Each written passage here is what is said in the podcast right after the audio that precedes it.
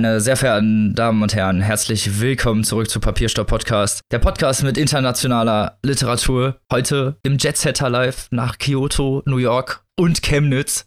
Also die großen Metropolen der Welt einmal bereist. Wie immer bin ich auf dieser literarischen Reise natürlich nicht alleine und habe meine liebsten Mitpodcasterinnen dabei. Zum einen die liebe Maike. Konnichiwa. Und die liebe Annika. Welcome! Und auch mit dabei ist natürlich unser Moderator und Chef, unser Robin. Bonjour. Chemnitz, sag mal Bonjour. Okay, wieder was dazu gelernt. Wieder was gelernt. Der informative Edu-Podcast. Hamann, ich wollte auch ein bisschen edgy sein. Entschuldigung. Wie jede Woche haben wir uns natürlich zusammengefunden und dieses Mal haben wir auch ein Vorgeplänkel-Thema wieder. Diesmal geht es wieder um Preise, Leute. Ich glaube, da äh, seid ihr auch immer mit vorne dabei und wollt mal wissen, was gerade so abgeht. Und ja, wir haben jetzt einen Preis, der stattfindet, einen Preis, der nicht mehr stattfindet und einen Preis, der erst nicht mehr stattfinden sollte und jetzt nur noch digital stattfindet. Könnt ihr uns noch folgen? genau. Und äh, der erste Preis, über den wir sprechen wollen, ist der European Union Prize for Literature in dem äh, ja, 47 Autoren in, von insgesamt 13 partizipierenden Ländern ausgesucht wurden, um für den Preis nominiert zu werden. Unter anderem Belgien, Kroatien, Zypern, Dänemark, Deutschland, der Kosovo, Nordmazedonien und Spanien. Also äh, auch noch ein paar, wie gesagt, das sind ja nicht alle 13, aber mal so eine kleine Auswahl. Und bei den deutschen Vertretern können wir ja jetzt mal verraten, sind zwei der Shortlist-Anwärter bereits in diesem Podcast vorgestellt worden. Zum einen ist das äh, Live-Runs äh, Ironiefest Allegro Pastel. Tanja und Jerome. Tanja und Ja, Jerome. Tanja und Jerome.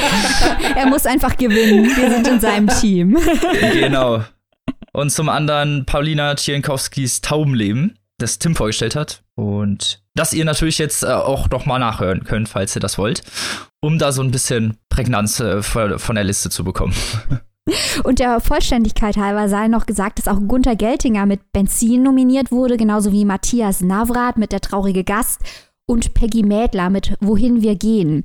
Interessante Auswahl, wenn man sich die Liste als Ganzes anguckt, weil ähnlich wie beim International Booker, über den wir ja letzte Woche ausführlich berichtet haben, kommt hier auch Nationalliteratur zum Tragen, auf die man vielleicht nicht unbedingt schaut normalerweise, was natürlich ein großes Versäumnis ist, da auch andere Länder viel zu bieten haben, was unter Umständen nicht übersetzt wird oder wenn es übersetzt wird, nicht die notwendige Aufmerksamkeit bekommt. Also Länder wie Norwegen sind ja in letzter Zeit äh, verstärkt in den Fokus gerückt aber Kosovo oder Estland Oder ähm, Kroatien. oder Kroatien, das sind Länder, da könnte ich jetzt spontan zu den Nationalliteraturen recht wenig sagen. Und ich finde es gut, dass die EU da auch als Kulturbotschafter eintritt und die Länder näher zusammenbringt und auf andere Nationalliteraturen hinweist, weil immer nur im eigenen Saft zu schwimmen bedeutet letztendlich Verblödung und bei Verblödung machen wir natürlich nicht mit. Nein, wir stehen für die diversive Auslegung von Literatur. Genau. Wir wollen auch äh, Dinge erfahren, die wir noch nicht wissen und nicht nur immer uns selbst gespiegelt bekommen. Und zum anderen ist diese Liste natürlich, wir haben da ja vor ein paar Wochen schon mal drüber gesprochen, für Leute, die vielleicht eine Challenge machen, aus jedem bestimmten Land ein Buch zu lesen. Da verbergen sich ja gerade mit den etwas kleineren Ländern, wir haben ja vorhin schon ein paar genannt, aber zum Beispiel auch Zypern ist mit drei Beiträgen äh, vertreten, die zumindest in englischer Übersetzung ähm, vorliegen. Wie es mit Deutsch aussieht, weiß ich jetzt äh, ad hoc nicht. Aber wer vielleicht noch was aus Zypern von seiner Liste streichen möchte, findet hier auf jeden Fall schon mal drei Werke, die für diesen Preis nominiert sind. Und dann gehen wir einfach mal davon aus, weil wir immer an das Gute glauben, dass dann diese drei Werke auch gut sind. Also wenn die so einen Knaller nominieren wie Allegro Pastel, dann habe ich Genau. volles Vertrauen in diese Jury, die weiß offenbar Bescheid. Genau, genau. Ja, aber auch hier in Deutschland gibt es News von Preisen. Eben hat Annika eine traurige Nachricht hier verkündet zum Deutschen Sachbuchpreis. Ja, ja, also das äh, trifft mich fast schon persönlich. Der Deutsche Sachbuchpreis, der sollte in diesem Jahr erstmals vergeben werden für also Bücher aus Deutschland, Österreich und der Schweiz, äh, die auch Impulse für gesellschaftliche Auseinandersetzungen geben. Das haben wir uns hier sehr, sehr spannend vorgestellt und haben uns auch sehr drauf gefreut, haben auch eine Sonderfolge eingeplant. Jetzt ist dieser Preis leider, leider verschoben worden um ein Jahr. Man kann sich es natürlich vorstellen. Es sind die bekannten Gründe, Coronavirus und so weiter. vollstes Verständnis dafür, gerade wenn man so einen Preis etablieren möchte. Im allerersten Jahr ähm, muss man da natürlich noch ein bisschen mehr auf Aufmerksamkeit setzen. Von unserer Seite aus wäre die natürlich gegeben gewesen.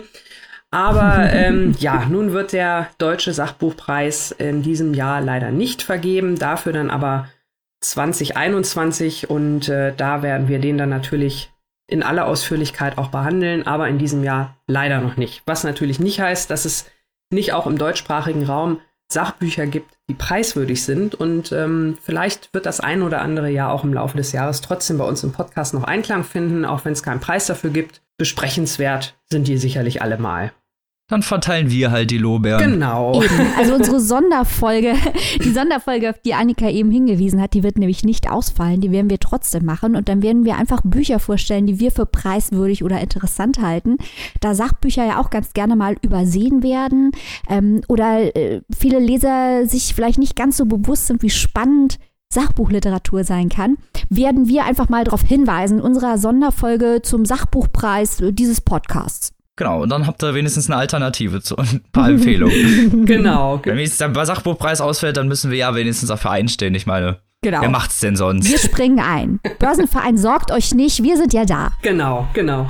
Und äh, ja, aller guten Dinge sind drei. Da gebe ich dann jetzt nochmal den Staffelstab weiter. Ein anderer Preis wurde kurzfristig abgesagt, findet nun aber doch statt äh, in einem etwas anderen Format. Und zwar geht es um einen Preis, den ich mir jedes Jahr daheim auf der Couch angucke. Äh, Wir in dem Podcast hier haben aber schon davon geträumt, davon fantasiert, uns gewünscht, dort vielleicht hinzufahren, mal alle zusammen, uns die ganzen Jurymitglieder und Autoren, die da immer vor Ort sind, abzugreifen, für euch zu interviewen, auszufragen. Das haben wir uns sehr, sehr, sehr spaßig vorgestellt, können wir uns aber für dieses Jahr von der Backe putzen. Es geht natürlich um den Bachmann-Preis 2020. Das ist das große Wettlesen in Klagenfurt, bei dem Autoren gegeneinander antreten und ihre Texte vortragen und dann direkt live hinterher von einer Jury beurteilt werden. Der Bachmann-Preis ist zuerst abgesagt worden für dieses Jahr, wieder Corona und so weiter und so fort. Aber jetzt gibt es einen, eine alternative Variante des Bachmann-Preises.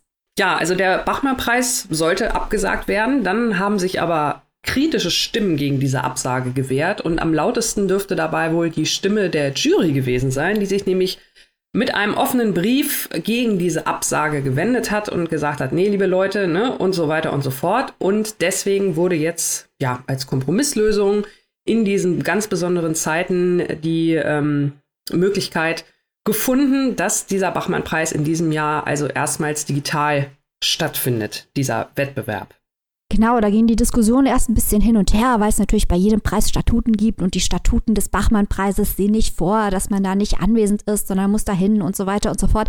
Da wird jetzt dran gebastelt, wie ein digitaler Wettbewerb aussehen könnte, damit äh, die Möglichkeit der Autoren, sich vorzustellen, sich einem Publikum zu präsentieren, nicht weiter verschlechtert wird, weil all das bedeutet ja die Absage von, von solchen Preisen, ähm, dass Autoren weniger Möglichkeit haben, sich zu zeigen, ihre Arbeit zu zeigen, Aufmerksamkeit zu bekommen. Das ist ja eine wichtige Funktion solcher Preise und ich finde es gut, dass der Bachmann-Preis da jetzt gegensteuert, auch wenn es ein bisschen Druck gebraucht hat dafür, da eine digitale Lösung äh, zu finden. Und dass es funktioniert, sieht man ja auch hier an uns. Wir reden wahnsinnig gerne über Preise. Nicht, weil der Wettbewerbsaspekt ähm, im Vordergrund des Literaturbetriebs stehen soll, ganz sicher nicht. Aber weil das natürlich riesige Maschinen sind zur Aufmerksamkeitsgenerierung Zum einen das und das natürlich auch großes äh, Diskussionspotenzial bietet, weil die Werke ja sich auch oft thematisch stark voneinander unterscheiden und sich dabei aber trotzdem natürlich, weil es äh, beides Literatur ist, äh, immer ganz gut vergleichen lässt. Ganz genau, das finde ich nämlich auch, weil dadurch werden Listen generiert, die dann größere Gruppen von Leuten gleichzeitig betrachten und durchlesen und man hat eine Diskussionsgrundlage für Literatur und das ist ja auch wichtig, man merkt das ja auch hier bei uns. Wir kümmern uns alle immer zusammen um mehrere Bücher, ähm, um uns austauschen zu können und das ist ja der einzig, eigentliche Spaß bei der Diskussion über Literatur. Word. Das Abschlusswort hatte die Maike hier zu diesem schönen Thema. Einmal das letzte Wort, lasst mir das, Leute. Genau, und damit kommen wir schon zum ersten Werk dieser Folge.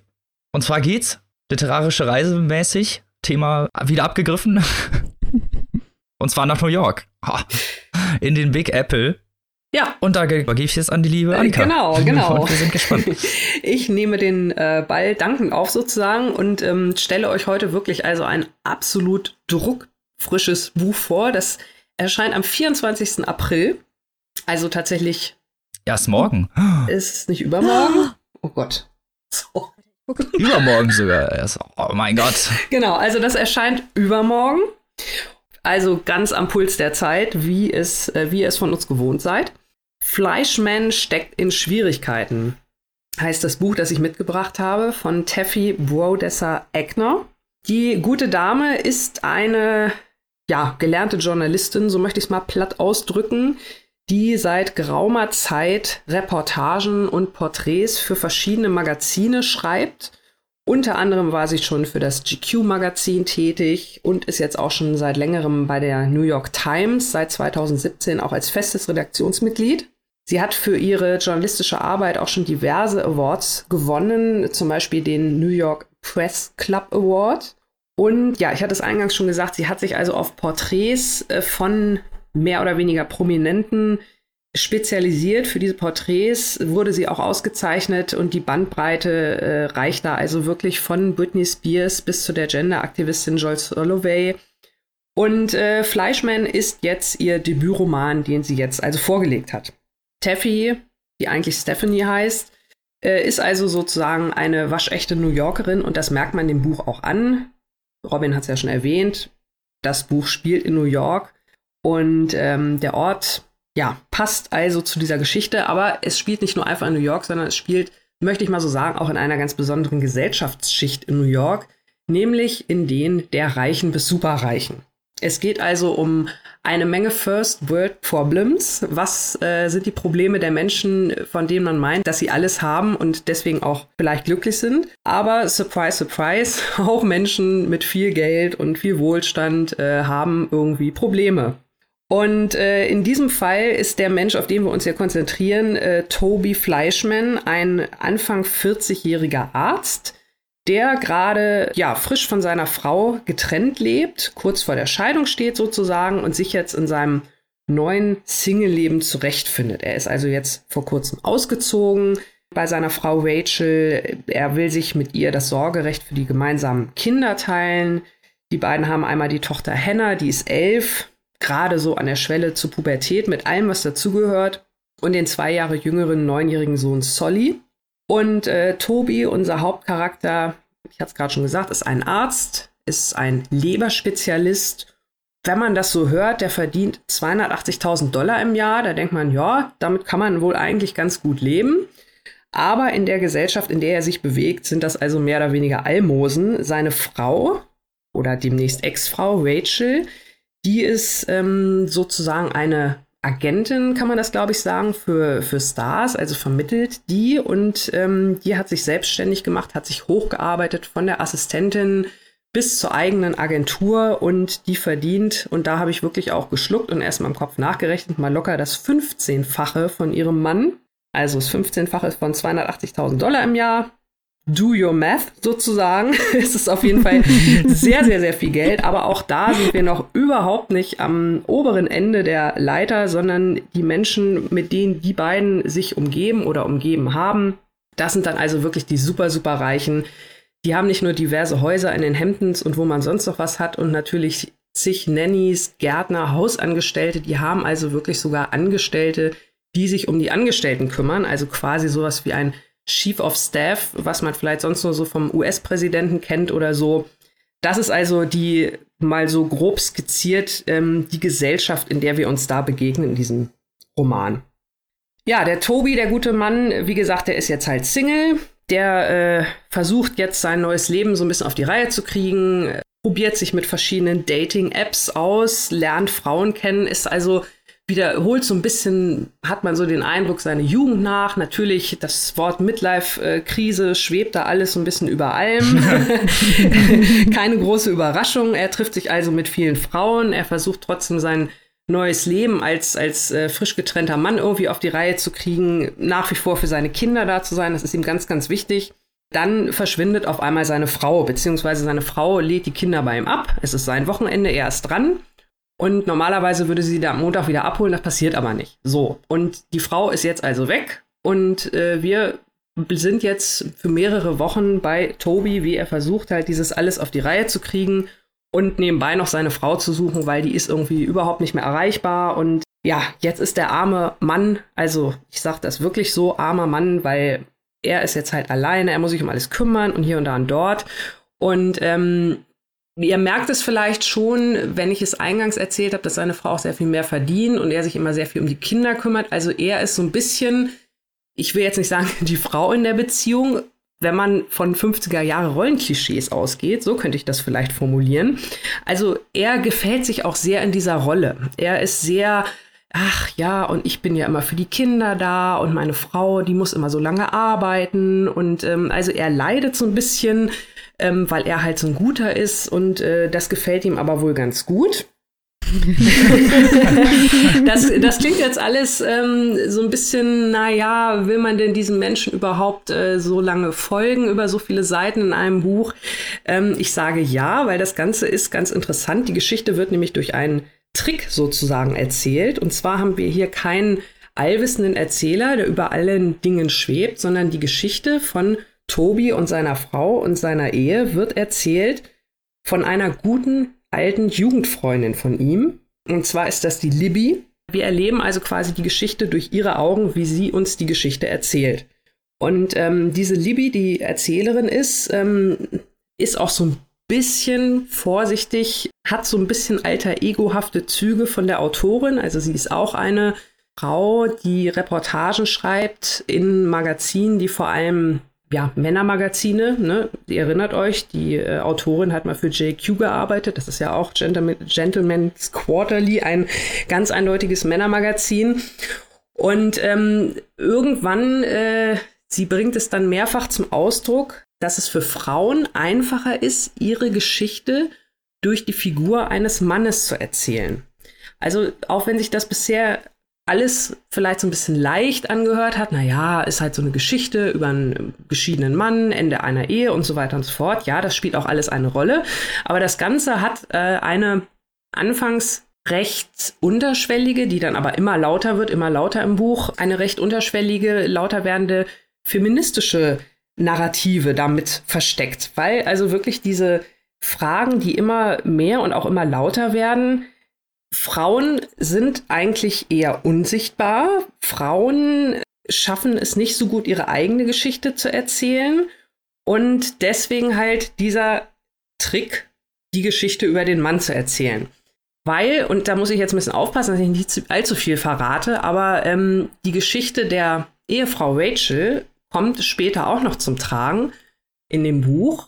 Wie gesagt, inhaltlich will ich da jetzt nicht äh, allzu viel sagen, wo sie denn nun die ganze Zeit war und so weiter und so fort. Es wird aber aufgeklärt und das gibt dann dem Ganzen, was man bis dahin gelesen hat, auch noch mal so einen schönen Spin. Also man muss da jetzt nicht irgendwie auf, auf äh, verschiedenen Ebenen gleichzeitig unterwegs sein, wenn man das Buch liest. Also das liest sich schnell, das liest sich flott, das liest sich gut. Ich würde es so für mich als Sommerbuch mit Message beschreiben.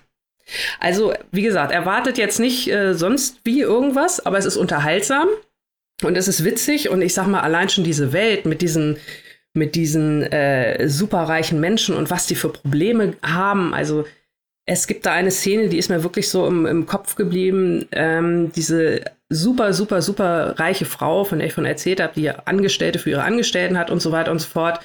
Die Rachel die arbeitet halt viel. Die Frau von unserem äh, Hauptprotagonist, Klammer auf, ist er überhaupt der Hauptprotagonist? Klammer zu. Die, Spoiler. naja, wie gesagt, die Geschichte einer Frau durch den Mann erzählen.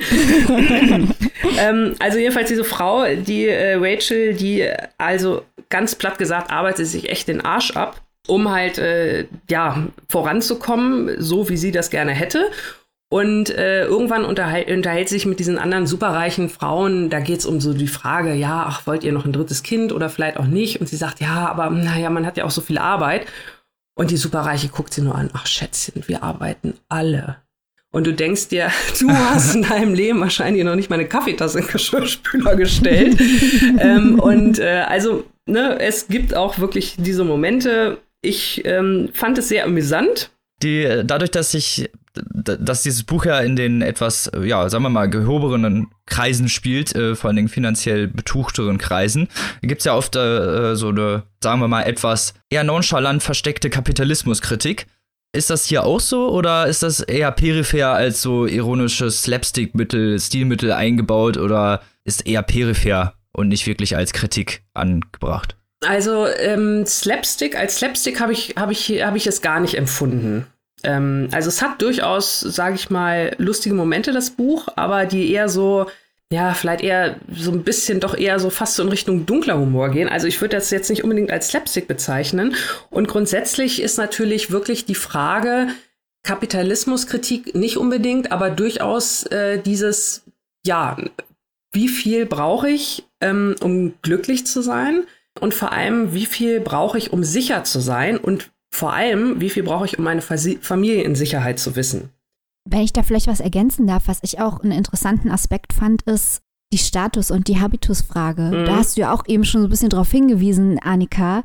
Wann ist es genug? Also nicht nur im Sinne von, äh, wie viel Geld habe, brauche ich, um mich zu schützen gegen alle Eventualitäten. Das spielt auch eine Rolle, gerade wenn man in New York mit diesem Lebensstandard äh, durchhalten will. Mhm. Ähm, aber auch zu überlegen, wie viel sozialen Aufstieg will ich? Muss ich denn bei diesen Leuten in den Hamptons mitspielen? Bin ich denn nur was wert, wenn ich äh, immer mehr und immer mehr anhäufe, um in den obersten Kreisen mithalten zu können und eben auch diese Angestellten zu haben und so weiter und so fort. Und der Druck, den man, den die Personen sich in diesem Buch selber aufbauen, äh, hinsichtlich ihres eigenen Status, treibt sie auch auseinander. Und das habe ich schon so ein bisschen als, als Kapitalismuskritik gelesen, weil die Protagonisten sich großteilig selbst unglücklich machen, was du ja auch eben First World Problems genannt hast. Äh, das Buch ist voll mit diesen First World Problems, die Leute sich in ihren eigenen Köpfen zusammenkloppen.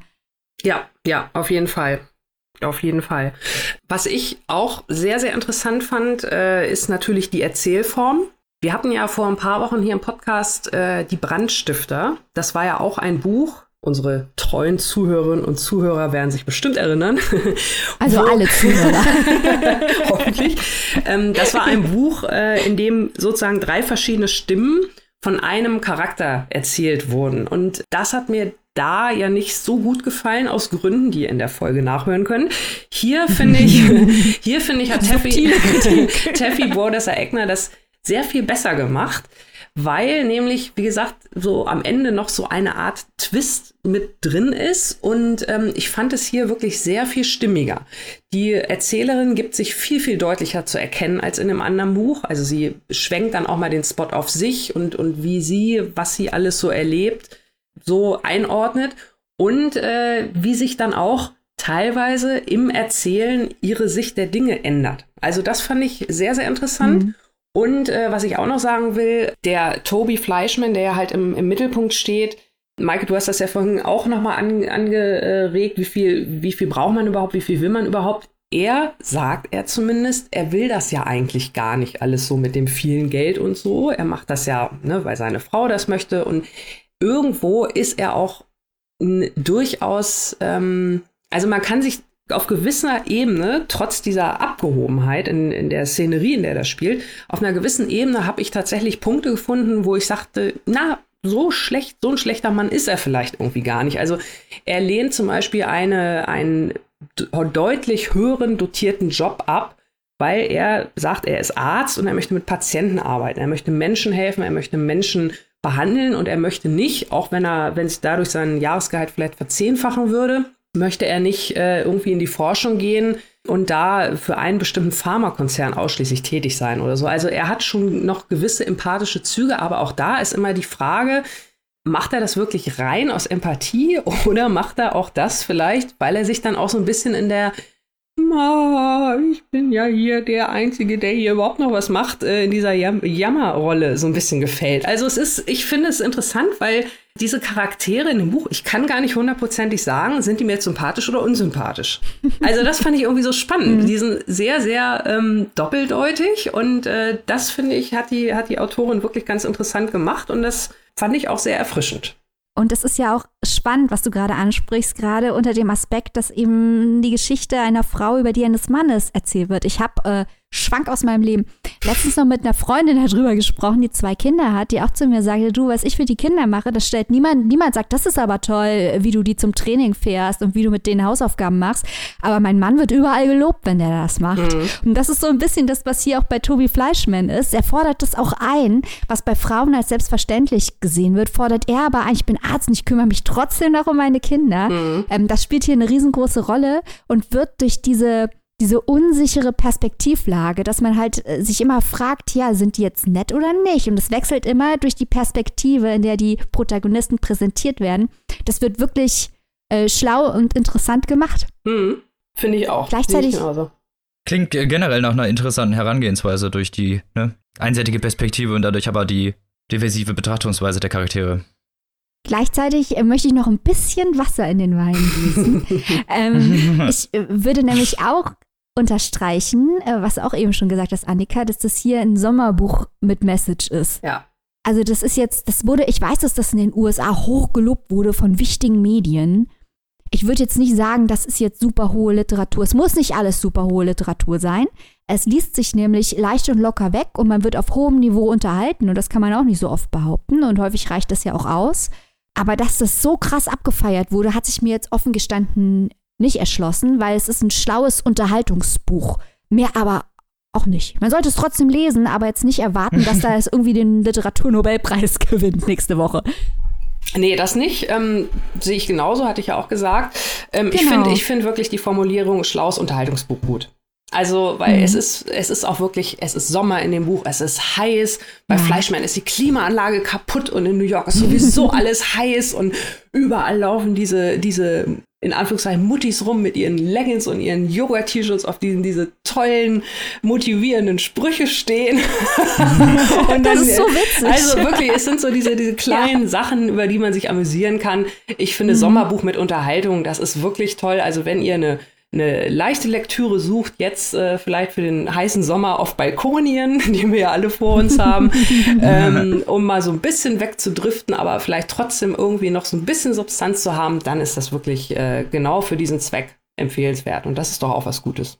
Würde ich 100% unterschreiben.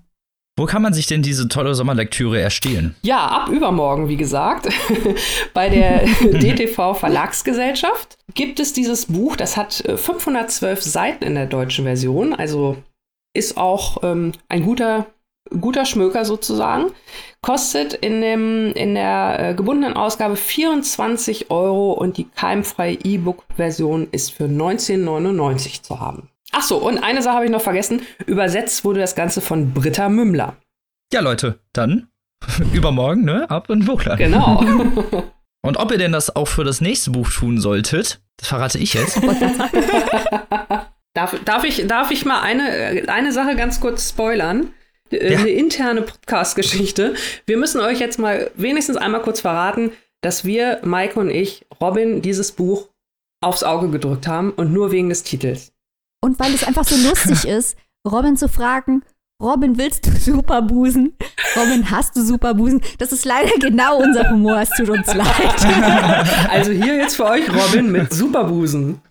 Robin redet über sein Spezialgebiet. Genau. Superbusen. Entschuldigung, ja. Robin.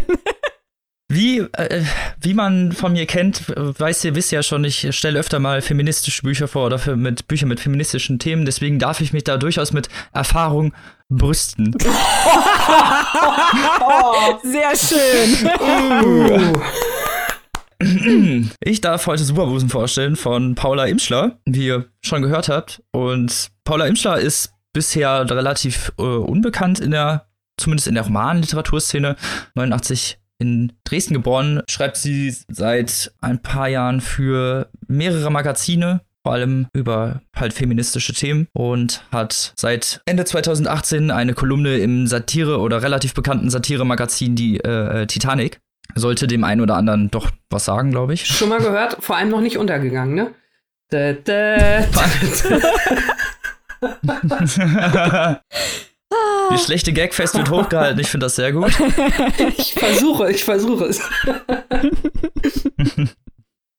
Also war bisher eher in äh, journalistischen Bereichen tätig. Das ist ihr erster Roman, also haben wir wieder einen Debütroman. Und ja, in Superbosen geht es um eine theoretisch namenlose Protagonistin. Sie wird äh, im Laufe des Romans mehrfach Gisela genannt. Das ist aber eigentlich nur ein Spitzname. Vielen Dank nochmal, Maike, für den Hinweis. Ich hoffe, das war kein Quatsch, den ich dir da eben erzählt habe. Aber Ach, so habe ich es gelesen. Wir nennen sie jetzt auch einfach mal im Verlauf Gisela, weil es einfacher ist. Die, ja, Anfang 20 sich gerade zu Anfang des Buches auf dem Weg von Berlin zurück nach Chemnitz befindet. Sie erzählt dann in relativ kurzer, in relativ kurzen Abriss über ja, ihre Zeit in Berlin und wie es überhaupt dazu gekommen ist, dass sie von Chemnitz nach Berlin gegangen ist, über ihre Freunde, die sie da rausgeholt haben und über ihre etwas glücklose Zeit in Berlin eigentlich ist sie halt nach Berlin gefahren mit ihren Freunden, um äh, dem Stress zu entkommen, dem sie äh, ja in Chemnitz ausgesetzt war, gegen Ende dann teilweise auch mit ja, Drogenmissbrauch unterstützt, um da noch durch das Studium zu kommen. Ich habe mir leider nicht aufgeschrieben, was sie studiert, aber äh, es scheint auf jeden Fall sehr stressig gewesen zu sein. und ähm, zurück in Chemnitz gründete sie dann nach relativ kurzer Zeit und Eingewöhnung mit Freundinnen, mit denen sie auch öfter ja, Anti-Nazi-Demos besucht äh, eine Band, eine feministische Band namens äh, Superbusen. Ah. Um mal hier den Titel. Ah. ah. Jetzt wird einiges klar. Also das, das Buch hat überhaupt nichts mit den sekundären Geschlechtsmerkmalen zu tun. Bezieht sich auf den Titel dieser Band äh, um die es dann halt auch größtenteils in diesem Werk geht. Beziehungsweise geht es natürlich um Gisela. Es ist auch die ganze Zeit aus der Perspektive von Gisela geschrieben. Und so viel zur Narrative. Es, es ist so ein Kaleidoskop eines jungen Lebens im Osten zwischen äh, Bahnfahrten und Demos und dem rebellischen Drang, mit seiner Musik irgendwie äh, was zu erreichen. Narrativ gestaltet sich das Ganze ein wenig, ja, ich nenne es mal frei gestaltet. Es ist halt oft sehr oft durchzogen von Retrospektiven und äh, luziden Abschweifungen, die dann Vergangenes äh, beleuchten oder emotionale Begebenheiten, Beziehungen oder sonst irgendwas. Sagen wir es mal so, nicht so ein wirklich stringenter Pfad vorhanden. Also das heißt, man, man nimmt sehr, sehr viele Abzweigungen. Mhm. Und ist halt damit aber auch so ein bisschen natürlich der Protagonistin mehr zugetan, einfach deshalb, weil man die Gedankenwelt ein bisschen mehr fulminanter eingegliedert bekommt. Sprachlich ist es dabei relativ persönlich, ich nenne es mal salopp geschrieben und bekommt natürlich dadurch nochmal so einen äh, ja, eigenen Charme, weil es äh, ja natürlich zur Protagonistin relativ gut passt, zur Zeit relativ gut passt, hat aber natürlich jetzt keine wirkliche poetische Finesse, nenne ich es mal so.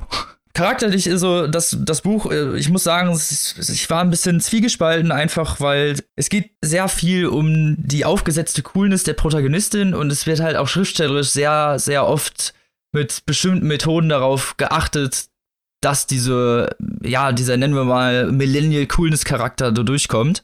Uh, das sind dann zum Beispiel, ja, dann wird dann halt das kaputte Handy-Display mit Tabakkrümeln in, in den Ritzen erwähnt oder äh, die Boombox oder das coole neue Album von Beyoncé, was man sich dann auf Spotify runterlädt, so äh, Hipster-Zeug halt. es ist auf jeden Fall in so einer etwas inflationären Nutzung, dass man nicht mehr wirklich sagen kann, dass es zufällig ist oder dass es äh, nur noch dafür ist, den, den Charakter äh, real wirken zu lassen, sondern wirkt halt auch leider äh, sehr als aufgesetzte Coolness und dementsprechend erzeugt es dann natürlich leider genau das Gegenteil. Die Protagonistin trägt dann halt den aufgesetzten rebellischen Charakter so ein bisschen als Statussymbol auch vor sich her und benutzt den auch, um sich irgendwo zu profilieren, notfalls, oder um das, um, um sich da irgendwo, irgendwo eine Deutungshoheit zu etablieren und äh, was, was sie in meinen Augen nicht unbedingt sympathisch gemacht hat. Ähm, Gerade da, weil sie halt ja eigentlich das Gegenteil damit ist, oder wenn man halt so mit rebellischen Ideologien spielt, auch seine eigenen Ideale irgendwie mal hinterfragen sollte ja, ihr ganzer Charakter ist halt extrem zwiespältig und das ist halt während des Werks halt auch immer wieder, kommt das klar durch. Das wirkt zwar auch nicht unbedingt unrealistisch, aber es ist ähm, zum Lesen oft einfach nicht gerade interessant, um es mal ganz plump zu sagen. Es ist einfach oft uninteressant. So, man, man möchte einfach gerne dann oft wissen, wie es weitergeht, aber dann wird halt wieder erst auf emotionale äh, Eigenheiten geachtet oder dann gibt es dann erst wieder einen Absatz über bestimmte Eigenheiten, die der Protagonistin irgendwie gegen den Strich gehen, was auch immer. Also es ist sehr, sehr, es ist halt unglaublich persönlich. Dadurch geht aber halt auch so eine gewisse Fulminanz der Thematik verloren. Das Buch ist äh, generell auch stark beschreibend. Also es sind sehr viele, also was ich so selten gelesen habe irgendwie, äh, gerade wenn es um so persönliche Geschichten geht, dass es so sehr, sehr beschreibend wird, gerade wenn es um äh, emotionale Eigenheiten geht, dass es da nicht, also dass die Emotionen nicht äh, als Emotionen dargestellt werden, sondern sie halt beschrieben werden als die Emotionen und was sie dann gerade auslösen. Also mehr so, weiß ich nicht, auf so eine dritte Ebene und nicht so direkt durch den äh, Charakter. Wodurch das Ganze irgendwie so, weiß ich nicht, trotzdem so ein bisschen stumpf wirkt.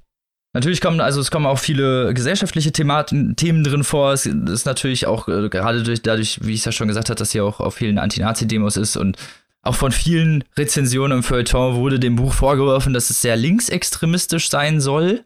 Äh, dem kann ich überhaupt nicht zustimmen. Hier geht es halt, hier, hier geht es ja um eine Person, um eine ganz bestimmte Person. Und dass es natürlich jetzt eine relativ subjektive Sicht ist, wenn diese Perspektive etabliert wird, kann man sich ja irgendwie an zwei Fingern ausrechnen.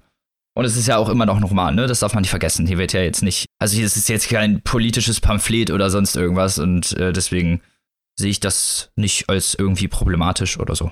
Aber ich bin ja nicht der Einzige, der das Buch gelesen hat. Jetzt kommen wir mal endlich zur Diskussion und äh, vorbei mit meinem Rumgelaber. Jetzt bin ich mal gespannt, was äh, sagst du denn, Maike, dazu? Kannst du mir zustimmen? Oder fandest du das vielleicht sogar richtig gut oder vielleicht doch richtig schlecht? Was ist deine Meinung? Ich bin auch zwiegespalten. Ich habe lange drüber nachgedacht, warum mir dieses Buch nicht gefallen hat. Ich bin nämlich angetreten äh, mit dem Willen, es zu lieben. Es ging dann auch schon. Dito. Ja, es ging dann auch schon damit los, dass Gisela sich outet als Felsenheimerianerin, also als Fan von Bela B. von den Ärzten. Da bin ich natürlich voll dabei. Äh, es sind lauter Musikreferenzen drin, die wahnsinnig gut eingearbeitet sind, die auch sehr lustig sind. Also von Kraftklub zu den Ärzten bis zu den Bravo Allstars. Es ist wirklich sehr lustig und sehr gut gemacht. Ähm, die Frauenfiguren sind gut geschrieben. Die sitzen teilweise zusammen und trinken Cappuccino und unterhalten sich. Und es ist einfach mal realistisch und ernsthaft. Und es geht nicht nur um Männer und es geht nicht nur um, um Zickenalarm, sondern es geht um Frauensolidarität. Das hat mir gut gefallen. Das sind realistisch geschriebene Frauen mit realistisch geschriebenen Gesprächen und realistischen Gefühlen spitzenmäßig. Auch dass die auf Anti-Nazi-Demos gehen in Chemnitz, Daumen hoch, finde ich alles gut. So, aber die ganzen kritischen Punkte, die du genannt hast, Robin, dann muss ich dir halt leider zustimmen. Erstens mal der Ton von diesem Text. Das ist die Ironiehölle. Ähm, die, ja, ja, ja, also leider schon ist das alles doppelbödig und alles irgendwie so fadenscheinig, wo man direkt denkt, ja, das ist, also es wirkt halt alles halt auch so aufgesetzt. Genau, das ist das nächste Problem. Ironiehölle macht mir an sich nichts aus. Ich als großer Fan von Live Rand und Christian Kracht sage, Ironiehölle, ja bitte. Aber hier, das ist so aufgesetzt und man merkt auch, dass sich die Protagonistin unfassbar cool vorkommt. Und das steht natürlich in einer großen Diskrepanz dazu, dass sie eigentlich unerträglich ist als Figur die ganze Zeit geht es darum, dass sie spaßeshalber klauen geht und hihi, ist es witzig. Sie trägt das Faktum, dass sie auf diese Demos geht, vor sich her, als sei das jetzt irgendwie äh, äh politische äh, Heldentat. Auf eine wirklich unangenehme Art und Weise, wo man sich denkt, ja, wenn man gegen Nazis ist, ist das jetzt schon ein heroisches politisches Bewusstsein. Ja, dann gute Nacht, ne? Ähm, ja, und äh, profiliert sich damit halt auch, ne? Ja. Nur mit, mit, also theoretisch mit ein, eigentlich Ideen, die weder ihre sind noch irgendwas. Sie organisiert ja weder die Demo ja. noch sonst irgendwas, aber sie trägt es halt vor sich her, als wäre es so. Ja, es ist halt, ich habe hier auch mal ein Panorama von Themen aufgeschrieben.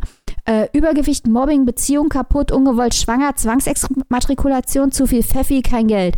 So, in, in, dieser, in dieser Bandbreite spielt das halt dann die ganze Zeit in diesem, in diesem semi-herablassenden Ironieton, äh, der es einfach schwer macht, äh, der auch in einem Gegensatz steht zu den Themen, über die ich eigentlich was erfahren will und zu den teilweise den genau. Dialogen, die ich ähm, eben angesprochen habe, die teilweise sehr gut geschrieben sind. Aber da werden halt ernsthafte Diskussionen über Beziehungen geführt und im nächsten Moment geht es darum, dass sie hihihi den Cappuccino, den sie gerade trinken, ja geklaut haben. Hihihi sind wir nicht lustig. Nein, ihr seid nicht lustig, ihr seid peinlich. Ihr seid erwachsene Menschen, reißt euch mal bitte am Riemen. Es tut mir leid. Das ist, das ist wahnsinnig schwer, diesem Buch gerecht zu werden, finde ich, weil es halt doch diese starken Themen und diese starken Stellen hat, aber auf die Länge weg einfach nervt und dann dieses ganze ja, abgekult. Dankeschön, ja, genau das. Es nervt, ja. es nervt einfach auf die Länge, ja, genau das. Ja, da wird dann ironisch äh, Britney Spears abgekultet und da werden irgendwelche Idioten werden provoziert, um sich cool vorzukommen. Äh, wenn man zwölf ist, ist es ja okay, aber die sind Mitte 20 und das ist einfach. Ja, es ist eine, also es ist eine sehr infantile Art mit dieser Art von Rebellion, also mit dieser Ausführung von Rebellion umzugehen. Ja. Also es ist so nach dem Motto, sie haben irgendwo mal was in der Zeitung über Feminismus und äh, rebellische Attitüde gehört und äh, irgendwas von Avantgardismus und haben sich dann gedacht, ja, das können wir auch mal machen, aber ja, von, vom Tellerrand halt ausgeschaut. und dadurch, ja, traurig, irgendwie peinlich halt. Das ist halt das, was mir bei, bei mir rüberkam irgendwie. Es ist wirklich ein Mixed Bag, weil teilweise ist es wirklich, also ich fand, hab's auch teilweise als ein bisschen affig empfunden. Also bei mir war wirklich teilweise auch Fremdscham drin, auch generell. Also. Und andere Stellen sind dann aber richtig gut. Ja, ja, genau, das ist das Problem, aber diese Stellen sind halt viel zu wenig. Finde ich zumindest. Ich, ich finde halt diese Stellen, ich, ich wüsste jetzt nicht, ob sie zu wenig sind, aber ich finde, sie stehen in einer sehr unguten Balance äh, zu den, zu Äh, den das- infantilen ja. Stellen. Das, genau, das, das meine ich. Also es ist nicht ausgeglichen einfach. Die Stellen, die nerven, die Passagen, das sind einfach, einfach viel längere Passagen als die, wo dann, also die, äh, die guten Passagen, nennen wir es mal so, die sind Glanzmomente. Ja, Und das ist halt schon keine gute Aussage. Die Protagonistin hat halt auch einfach irgendwie innerhalb der ersten zehn Seiten bei mir einfach sehr große Sympathie verspielt, weil wer Carsten Maschmeyer retweetet, ist bei mir halt direkt unten durch. aber ich glaube, sie macht es ironisch, was es irgendwie aber auch nicht besser macht. Ironisch Carsten Maschmeyer retweeten geht nicht. So. Das ist das Zitat des Tages. Schreibt euch das hinter die Ohren, liebe Studentinnen in Chemnitz. Was ich vielleicht höchstens dann noch loben kann, ist halt diese Beschreibung wohl. Das, das ist jetzt nicht mir aufgefallen, aber ich habe mit Tim gesprochen, der halt viel durch Deutschland fährt und sehr viel mit der Bahn unterwegs ist und gesagt hat, diese äh, Art von Bahn und dieser Stress und dieses öffentliche Nahverkehrssystem wird sehr gut da irgendwie mit eingegliedert, wie stressig das ist und ja, wie oft man halt dann auch darauf warten muss und äh, wie schlecht der Osten auch oft angebunden ist. Hm. Aber ne, das reicht, glaube ich. Also Also wenn ihr Fans der Deutschen Bahn seid, dann lest dieses Buch. Also ich finde, das äh, hört sich jetzt nicht wirklich spannend an. In einer Zeit, wo äh, in, äh, hier Coronavirus, wo die Bahn festgestellt hat, dass die Züge jetzt auf einmal pünktlich fahren, weil, Achtung, Spoiler, man hat herausgefunden, dass es tatsächlich die Fahrgäste sind, die in die Bahn ein- und aussteigen wollen, die für Verzögerung sorgen. Ja, das habe ich neulich echt gelesen. Man kann es gar nicht für möglich halten. Und jeder hat doch mal irgendwie Zugausfall, Klimaanlageausfall oder sonst irgendwas erlebt. Und äh, also wenn ihr sagt, das ist so mit das Highlight des Buches, dann sitze ich hier eher so ein bisschen und denke mir, hm, okay. Also ich weiß nicht, ob die deutschen Bahnpassagen jetzt wirklich äh, so wahnsinnig äh, wichtig in diesem Buch sind oder wahnsinnig interessant. Nein, eben genau das. Ist, ich wollte ich wollte halt nur erwähnen, weil das ungefähr einer doch der ganz wenigen positiven Punkte ist, die ich noch irgendwie erwähnen konnte. Also ich muss wirklich, äh, ich möchte, wirklich hier noch einmal, auch wenn ich das jetzt schon, schon mal gesagt habe, ich möchte hier wirklich den Aspekt hochhalten, weil das leider in der Literatur zu selten vorkommt, dass Paula Irmschler gut Frauen schreiben kann. Ähm, Und ernsthafte Gespräche Ja. schreiben kann, ohne dass es Ja. irgendwie so peinliche Gespr Problemgespräche sind. Nee, da ist es, da ist das Buch dann nicht Da ist peinlich. Das ist dann gut. halt aber das Problem. Ja, Das ist dann halt nur bei den Gesprächen, bei den, ähm, genau, bei den halt Frauengesprächen oder bei den, auch bei der realistischen Darstellung ihrer, ihrer Frauencharaktere durchaus rauskommt. Aber das ist halt einfach viel zu selten und dadurch, und das, das Buch, wie du es vorhin wirklich sehr gut ausgedrückt hast, nervt. Eine Frage mal von mir, wenn ich kurz darf. Wie, inwiefern spielen denn Zeit und Ort eine Rolle? Weil, also wenn ich so verstanden habe, ist sie ja zweimal in Chemnitz, einmal wohl noch während ihrer Studienzeit, was ja wohl dann relativ noch nachwendenah ist.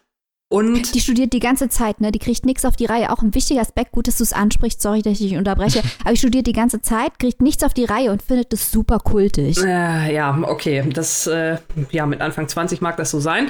Ähm, Nein, also was, was ich, Irgendwann ist man halt nicht mehr Anfang 20, ist halt dann nicht mehr so kultig. ähm, was ich halt meinte, ist, ob man, ob man diese verschiedenen Blicke auf Chemnitz einmal so eher in den 90ern, also noch relativ Nachwende und dann vielleicht eher so im, im Jetzt, äh, spielt das eine Rolle, dass man Chemnitz quasi einmal so und einmal so sieht? Oder ist Ort und Zeit dann eigentlich auch völlig losgelöst?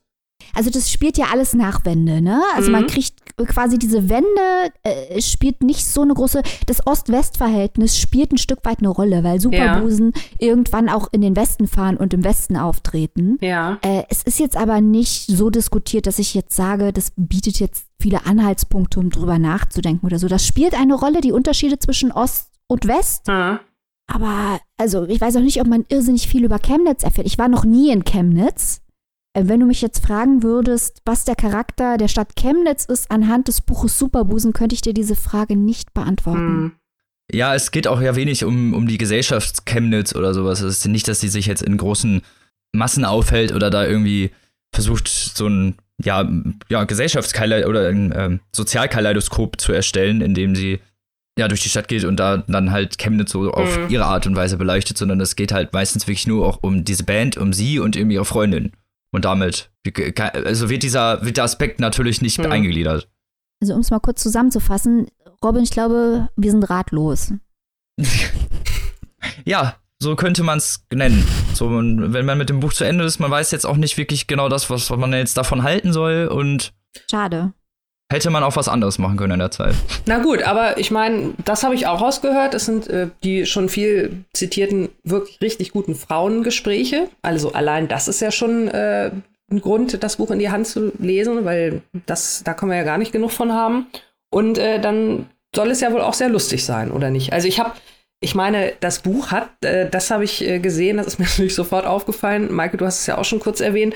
Das hat als Vorzitat sozusagen, also da, wo andere Bücher Hochliteratur zitieren, steht hier vor dem Titel der Songtext von den Bravo All-Stars. Let the music heal your soul. Let the music take control. Let the music give you the power to move any mountain. Bravo All-Stars. Und allein das finde ich schon so, so grenzwertig genial, ähm, Ja. dass ich da wirklich dann auch in der Hinsicht äh, viel Lustiges erwarte. Ja, also einige Witze zünden, andere Witze, wie wir es halt schon gesagt haben, sind mit so einer Hipster-Coolness durchzogen, die ihn halt einfach leider wieder versauen, weil er zu Hm. aufgesetzt ist. Ja, aber die, also da sind ganz, ganz viele musikalische Referenzen eingearbeitet. Und hier wird lustigerweise die, die Distinktion nicht darüber erreicht, dass halt nur die coolen Bands eingefügt werden und wir hier nur was über die Strokes und Franz Ferdinand hören, sondern dass zwischendurch halt auch mal Britney Spears abgefeiert wird und äh, dass früher alles besser war, anhand von Britney Spears diskutiert wird und äh, die Bravo Allstars und so. Und ich finde, das ist, das ist ein Aspekt dieses Buches, der sehr gut gemacht ist und der sehr lustig ist. Das ist übrigens auch ein Aspekt unseres Podcasts, dass wir jetzt hier schon das zweite Buch mit Britney Spears Bezug besprechen hintereinander. Ne? Muss man auch mal erwähnen an dieser Stelle. Also auch wir sind äh, ne, uns nicht zu fein für Pop oder ähnliches. Ja, Hit Me Baby One Genau, More Time, ne? genau. Alles Ups, we Wir haben did it Street again. Credibility. Okay, jetzt ist gut. Street Credibility ohne Ende. Street Credibility, weil wir Britney Spears hören. Okay, Genau. das habe ich so auch noch nie gehört. Falls ihr euch dieses Werk denn doch zuführen wollt und durch die vielleicht humoristischen Eigenheiten des Werkes und die tollen Frauengespräche und vielleicht noch die paar Aspekte, die wir positiv erwähnt haben, aber die ich, an die ich mich jetzt nicht mehr erinnern kann, äh, toll. Bam! Oh Gott. Erstört. und äh, doch vielleicht dieses Werk euch anschaffen möchte, könnt ihr das tun. Erschienen ist das nämlich im Ulstein Verlag im Hardcover für 20 Euro und in der keimfreien E-Book-Version für 16,99 Euro. Mit ungefähr 320 Seiten ist man ganz gut beschäftigt. Also falls ihr Lust habt auf Chemnitz, Musik und Superbusen, Ich wollte gerade sagen, vielleicht wollt ihr ja auch einfach nur einen Superbusen bei euch im Regal stehen haben. So, ach ja, was ich ganz am Ende noch einmal erwähnen muss. Kleiner Fun-Fact am Rande, weil wir jetzt auch über die, die Band Superbusen gesprochen haben und ne, hahaha, lustig, feministisch Band und so. Diese Band gibt es theoretisch in echt schon. Zumindest die Art, so wie äh, Paula Ehmschler äh, ihre Band beschreibt. Und zwar äh, haben die starke Parallelen zu äh, den toten Crackhuhn im Kofferraum. Nein, das ist kein, ich habe mich nicht versprochen, die heißt so, die Band. Und falls ihr mal was hören wollt, ne, äh, YouTube und Google sind euer Freund, kann ich nur wärmstens empfehlen. Robin hat mir den Link geschickt. Ich habe Tränen gelacht, Leute. Dieses Pony, Es ist ein den Fest für die Pony-Song, Seele. den Pony-Song kann ich empfehlen. Ich Ja. habe jetzt ein bisschen Angst. Wenn ihr auch wollt, dass der Sonderwind durch eure Extensions weht, macht das. Das ist Lyrik, wie wir sie lieben. Und mit Lyrik pur geht's hier direkt weiter. Und jetzt kommen wir nach, nach äh, Kyoto und dem letzten Buch dieser Folge. Ja, ich weiß, traurig. Aber jetzt können wir erstmal Mike lauschen und ihrem Buch. Genau. Ähm, ich ziehe das hier heute ein bisschen anders auf, denn ich habe mitgebracht eigentlich zwei, ich habe hier zwei Bücher reingeschmuggelt. Bücher von Yukio Mishima. Ich möchte jetzt erstmal kurz über Yukio Mishima sprechen, einfach weil der so eine faszinierende Persönlichkeit war und man anhand des Lebens von Yukio Mishima viel über seine Literatur erfährt. Was war Mishima, dieser skandalumwitterte japanische Großschriftsteller, eigentlich für eine Type? Der war dreimal für den Literaturnobelpreis nominiert. Der war äh, äh, brillant, ein Genie, seine Sprache unfassbar. Er war Schriftsteller, er war Drehbuchautor. Er war aber auch, und jetzt wird's witzig, Schauspieler in Yakuza- und Samurai-Filmen. Er war Fotomodel, gerne auch halbnackt, hat er sich gezeigt. Ähm, er war mit einer Frau verheiratet. Bevor er die geheiratet hat, war er mit der späteren Frau des japanischen Kaisers verlobt. Er war Vater, er war schwul, er war Bodybuilder, äh, er hat Deutsch gesprochen.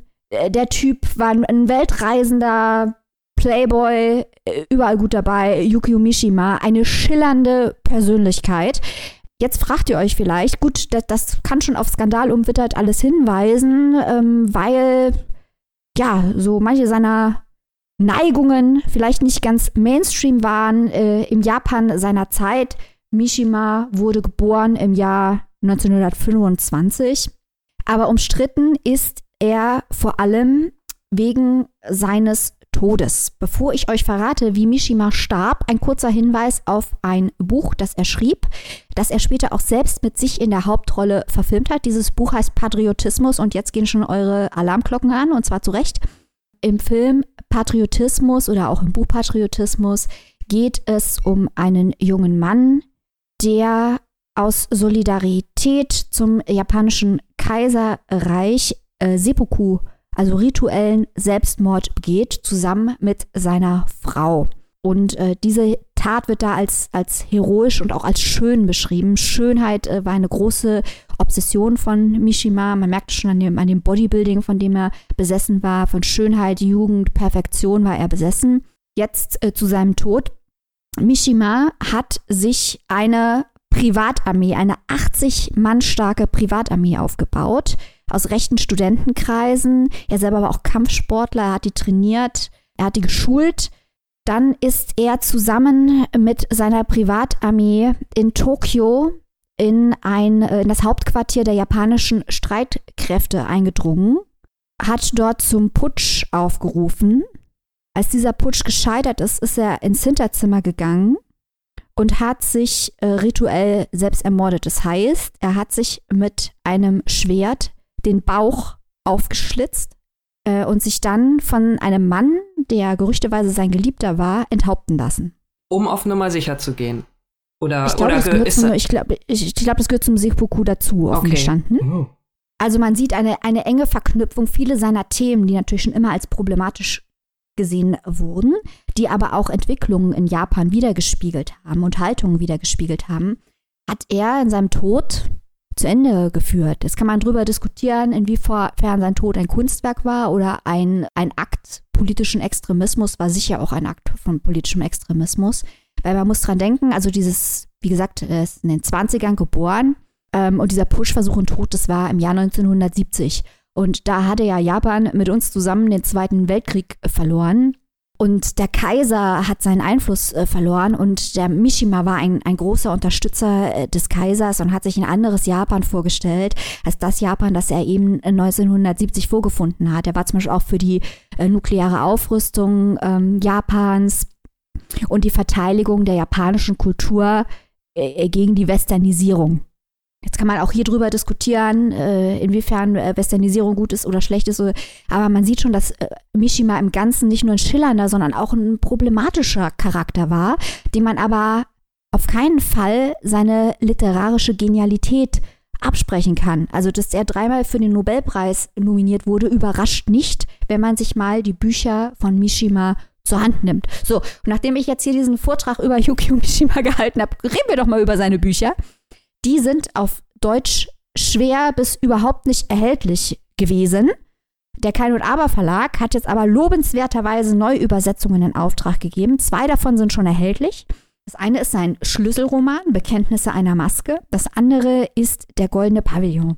Kurz zu Bekenntnisse einer Maske. Warum ist das ein Schlüsselroman? Da geht es um einen jungen Mann, der Überraschung äh, schwul ist, äh, seine Neigungen hinter einer Fassade, die Maske spielt in ganz vielen äh, Mishima-Büchern eine Rolle, äh, hinter einer Maske verbirgt vor der japanischen Gesellschaft äh, seiner Zeit und der auch besessen ist von, von Schönheit Also man sieht viele Themen über Mishima selbst gespiegelt in diesem Roman. Äh, wichtig, um Mishima zu verstehen. Hochinteressantes Buch. Ich möchte hier aber hauptsächlich über einen anderen Roman, äh, der ihn sehr berühmt gemacht hat, sprechen, und zwar der Goldene Pavillon. Was ist der Goldene Pavillon?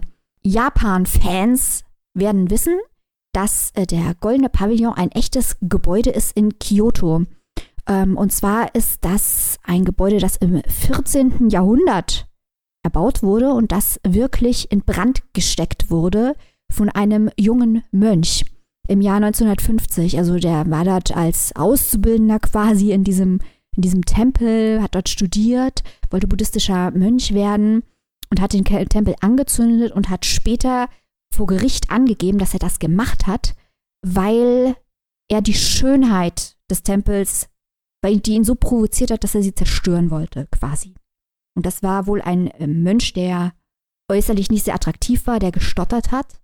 Ähm, und Mishima war fasziniert, dass äh, dieser junge Mann einen solchen Hass auf die Schönheit des Tempels aufbauen konnte, dass er einen Roman basierend auf diesem realen, diesen realen Ereignissen geschrieben hat und ist sogar ins Gefängnis und hat äh, mit diesem jungen Mönch gesprochen. Das Faszinierende an dem Buch ist, dass wir alles aus der Perspektive, den er hier natürlich leicht fiktionalisiert hat, diesen jungen Mönch, aber aus seiner Perspektive hören wir die ganze Geschichte, wie es dazu kam, dass er Auszubildender wurde, Anwärter wurde in diesem Tempel und wie es dazu kam, dass er diesen Tempel am Ende in Brand gesteckt hat. Also das ist eigentlich so eine Tour de force von einem neurotischen, verwirrten, auch einsamen und tragischen jungen Erzähler, der einem mentalen Abgrund gerissen wird und sich auch immer mehr reinsteigert.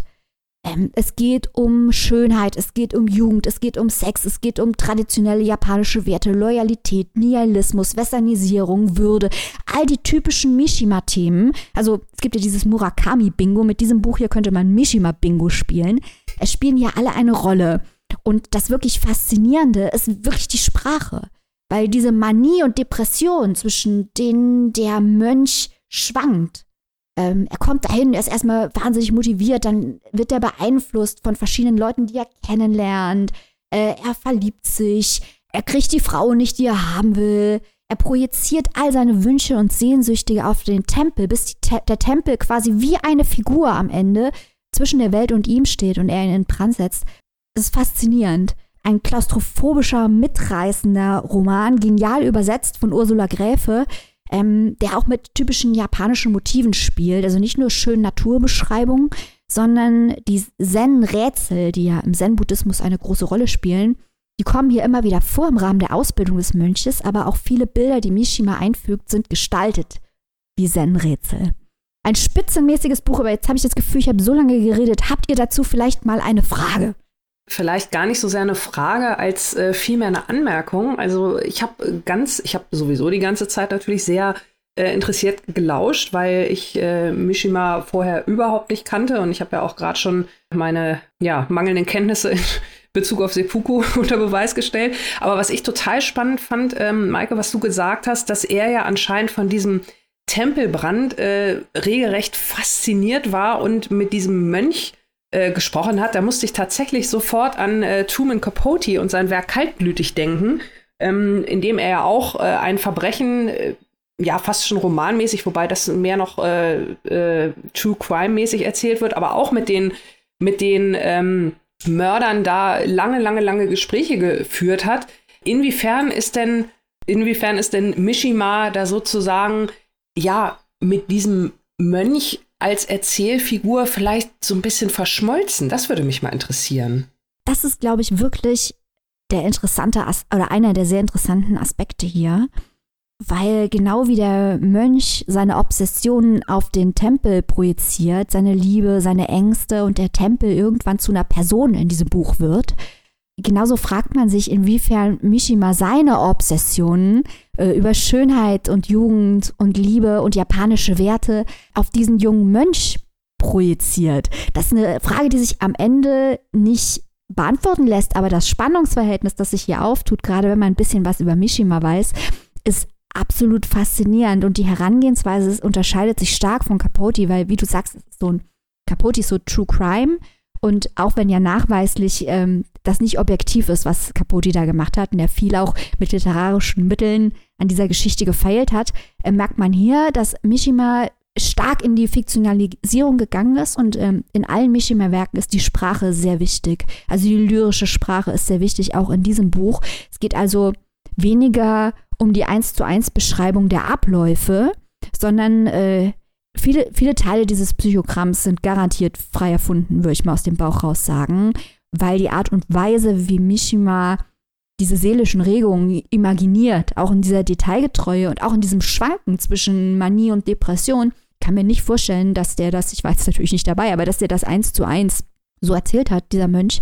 Also das ist wirklich ganz klar ein, ein literarisches Werk, viel, viel mehr als Capotis Werk. Aber ja, wie du, wie du ansprichst, dieses Spannungsverhältnis zwischen, zwischen Mishima und dem Mönch, faszinierend. Also ich wäre gerne, äh, ich wäre froh, es gäbe irgendwelche Aufzeichnungen zu den Gesprächen, die die beiden geführt haben. Mhm, das glaube ich. Also es klingt, klingt sehr, sehr spannend und ähm, gerade diese, diese Erzählperspektive und diese Verwischung, also das, das ist jetzt so, so toll, sind die Brotkrumen ausgelegt, dass ich jetzt sofort der Fährte folgen möchte und keine Umwege mehr gehen will.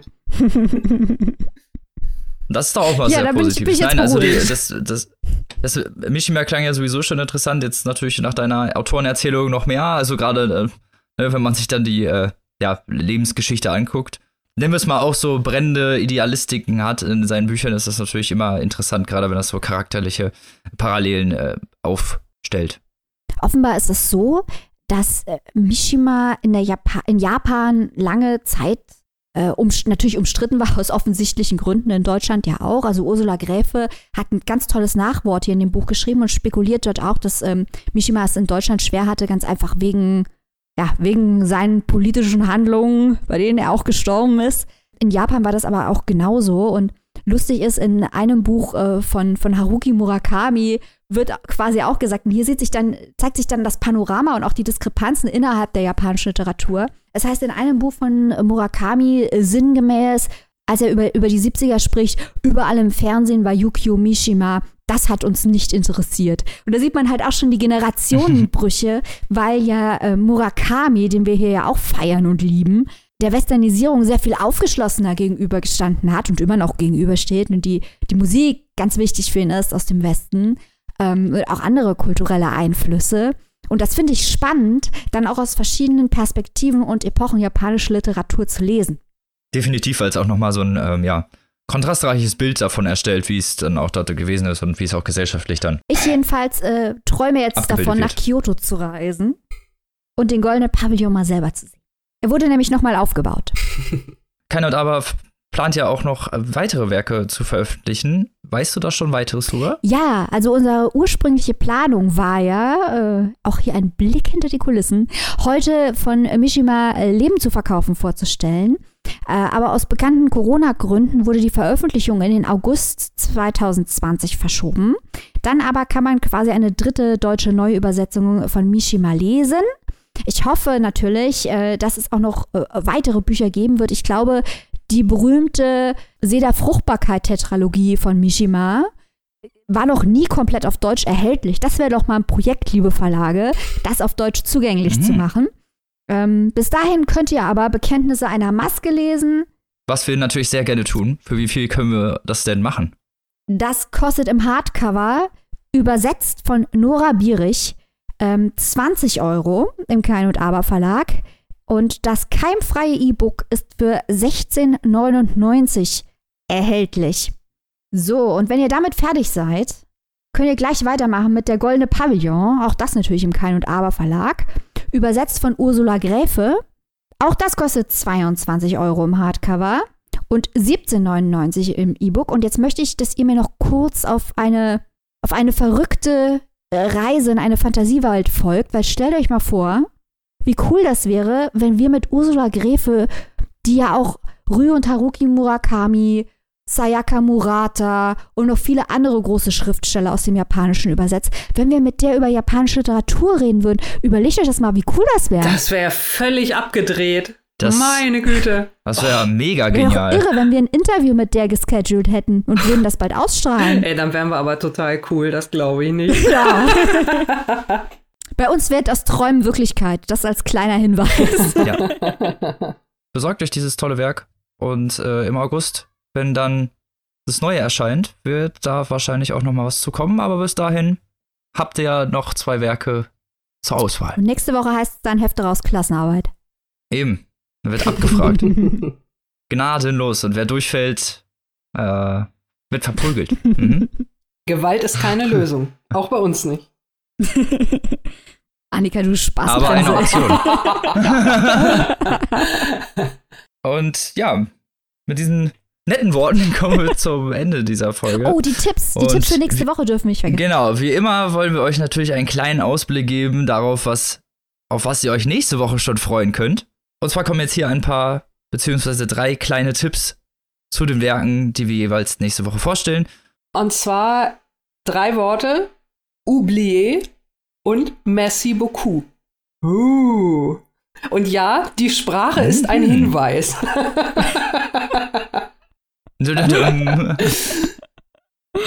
Ob das schon zu viel Spoiler war, Auch man weiß es Woche heißt es bei uns wieder Non, je ne regrette rien. ja, da sind wir schon mal gespannt. Was hast du denn dabei, Maike? Reine Rock City, Punk, Baumarkt. Ja, das ist, das ist mal ausgefallen. Da bin ich jetzt mal gespannt, was da nächste Woche auf uns zukommt. Mein Tipp für die Literatur, die ich für euch nächste Woche parat habe, ist Suizid, Beziehung, Glück. Es gilt wieder, ihr dürft gerne bei uns auf Instagram mitraten oder uns Mails schicken oder uns anrufen oder was euch sonst so einfällt. Uns mit euren äh, äh, Ratedingern auf der Straße Ja, anbrüllen. Brieftauben und so weiter. Alles Ja. erlaubt. In diesem Sinne wünschen wir euch eine wunderschöne Woche. Lest was Gutes und bleibt uns gewogen. Bis nächste Woche. Auf Wiedersehen. Tschüss! Tschüss!